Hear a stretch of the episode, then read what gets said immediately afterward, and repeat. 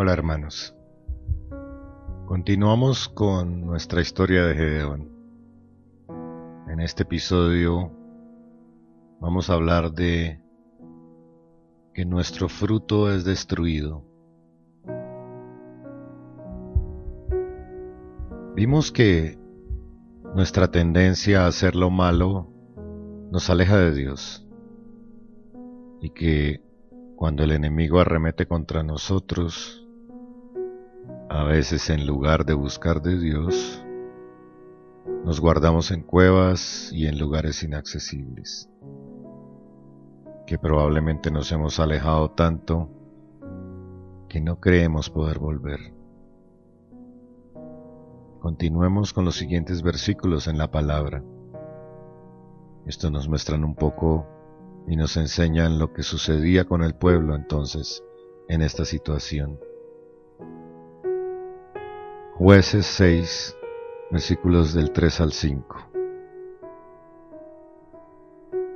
Y es que después de que los israelitas habían sembrado, venían los madianitas y los amalecitas y los que habitaban al oriente y los atacaban acampaban cerca de ellos y destruían hasta Gaza los frutos de la tierra, y no les dejaban a los israelitas nada que comer, ni ovejas, ni bueyes, ni asnos. Venían en grandes multitudes, como si fueran una plaga de langostas, y acampaban con sus ganados y camellos y devastaban la tierra. Vemos que el enemigo no los atacaba constantemente. Estratégicamente esperaba que hubieran sembrado para entonces atacarlos. Igual pasa en nuestra vida, hermanos. Cuando, por ejemplo, iniciamos una relación que no es del Señor y probablemente empezamos a estar en desobediencia o en pecado, el enemigo nos deja sembrar. El enemigo permite que esta relación florezca nos da tiempo para que nos enamoremos. Y es que Él no va a venir a destruir nuestra relación en el principio, porque no haría el mayor daño posible. Nuestro enemigo esperará a que estemos realmente enamorados, a que hayamos construido que hayamos invertido tiempo, sueños en esta relación. Que hayamos sembrado, como dice la palabra, a que hayamos sembrado nuestro esfuerzo para sacarla adelante. Ahí es cuando vendrá a atacarte, porque es ahí donde te dolerá. Ahí es donde cobrará nuestra rebelión y nuestra desobediencia y nuestros pecados con intereses. Cuando empezamos a alejarnos de Dios y empezamos a desobedecer, Él no va a venir a recordarnos que estamos pecando. Él es paciente y va a permitir que tú y yo crezcamos en lo que hacemos. Que lleguemos a ese punto de valorar lo que tenemos. Después de que hayamos puesto nuestro tiempo y nuestro esfuerzo. Es ahí cuando va a venir a reclamar la ilegalidad de lo que estamos haciendo Y es que todo lo que hagamos fuera del orden de Dios está en ilegalidad. Tenemos que entender eso. Todo lo que hagamos fuera del orden de Dios está en ilegalidad y por consiguiente le da derechos legales a Satanás para venir a atacarnos. Los madianitas y los amalecitas tenían poder para atacar a Israel, porque su pueblo no estaba bajo la protección de Dios, porque Israel se había apartado del camino protector de su Dios. No había esa cobertura sobre ellos.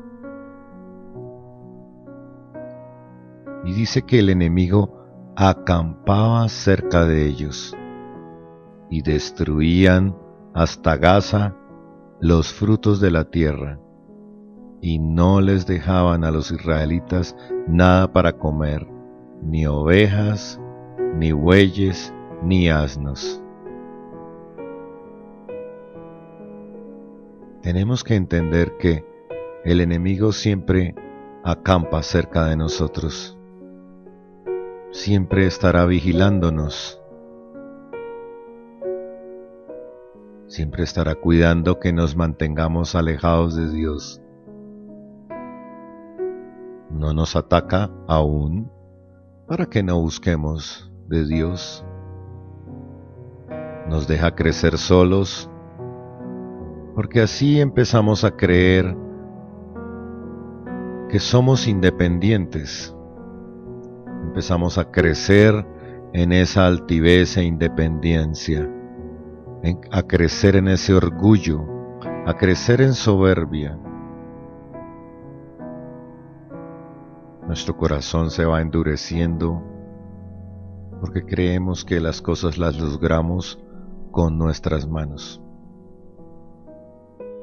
Empezamos a sentirnos invencibles. Nos sentimos que necesitamos de Dios para lograr nuestros objetivos.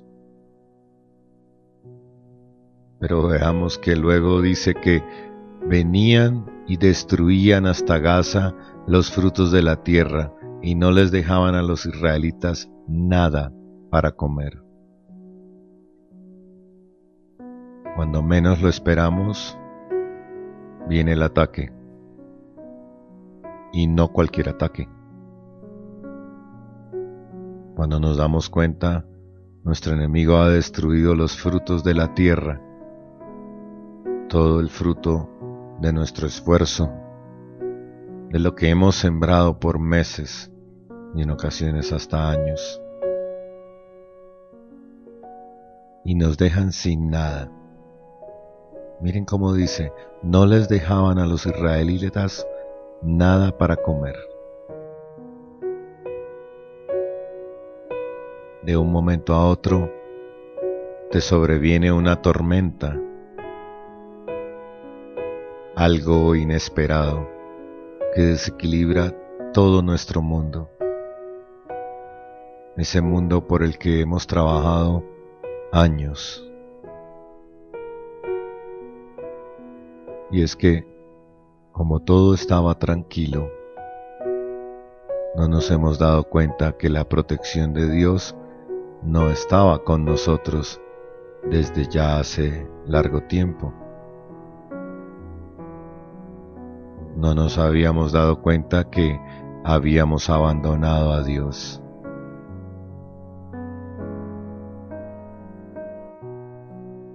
Y dice la palabra que venían en grandes multitudes como si fueran una plaga de langostas. ¿Cómo queda un campo después del paso de las langostas? Devastado.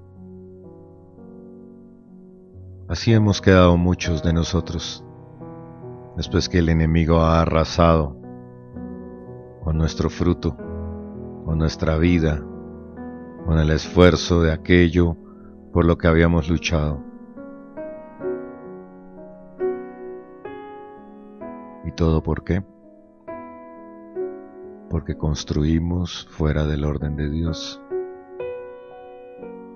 porque nos alejamos de su protección,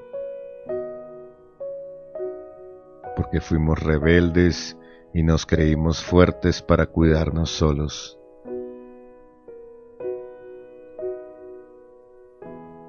Lamentablemente no entendemos hasta que sufrimos estas consecuencias. Creo que a todos nos ha pasado. No entendemos hasta que caemos, hasta que estamos en devastación, hasta que pasaron todas las langostas por el campo de nuestra vida. Y alguno podría rebelarse y levantarse y cuestionar por qué Dios permite esto. Pero si realmente somos conscientes, es lo que nos hicimos a nosotros mismos. Es la, la ilegalidad que sembramos nosotros mismos cuando nos alejamos del Señor.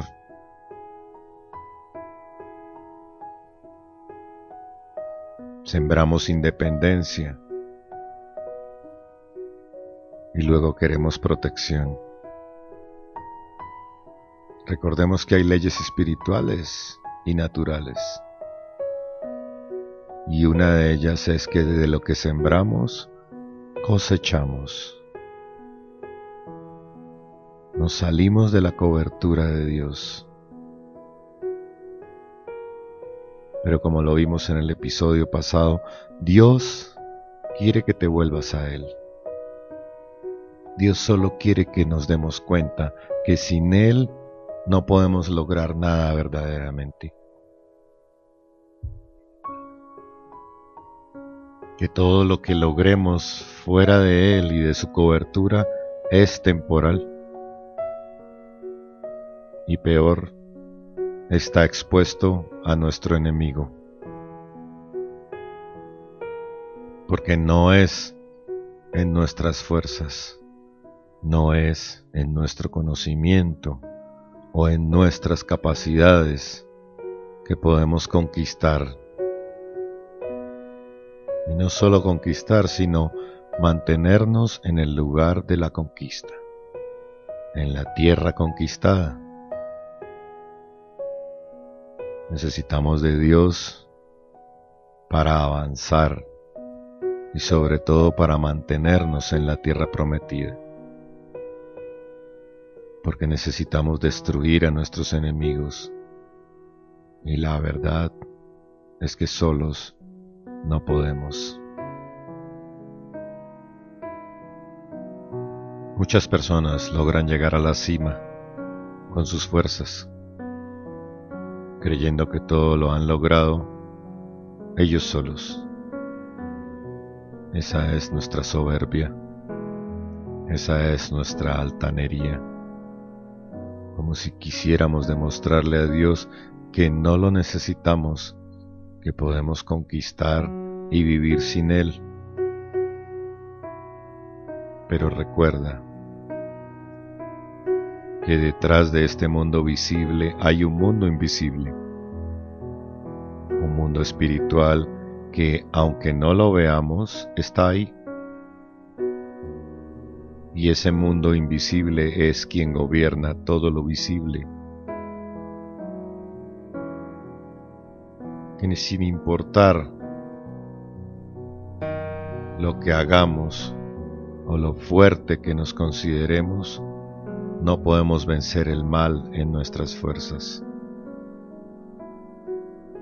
Necesitamos al Espíritu Santo para derrotar a Satanás. Somos seres humanos, no dioses. Lamentablemente, desde que comimos del árbol del conocimiento del bien y del mal, queremos ser dioses.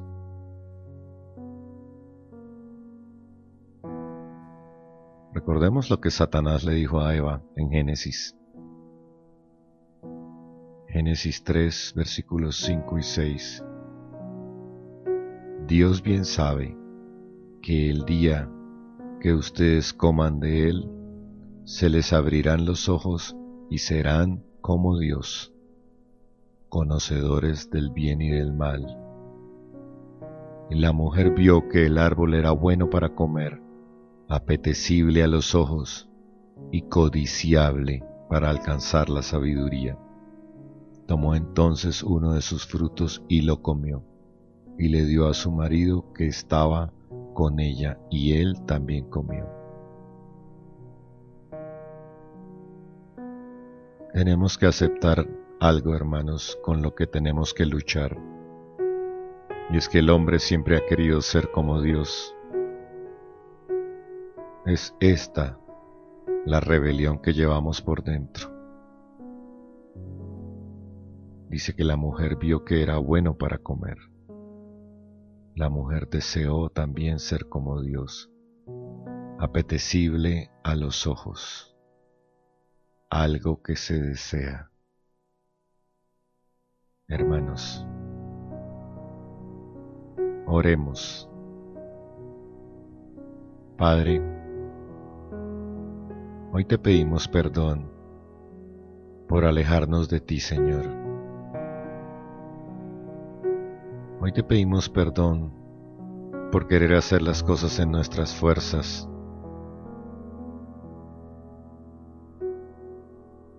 Ayúdanos, Dios, a volver a ti. Hoy me vuelvo a ti, Dios. Hoy quiero quitarle todo poder al enemigo. Ya no quiero que destruya los frutos de mi tierra. Ya no quiero esta ilegalidad, Señor.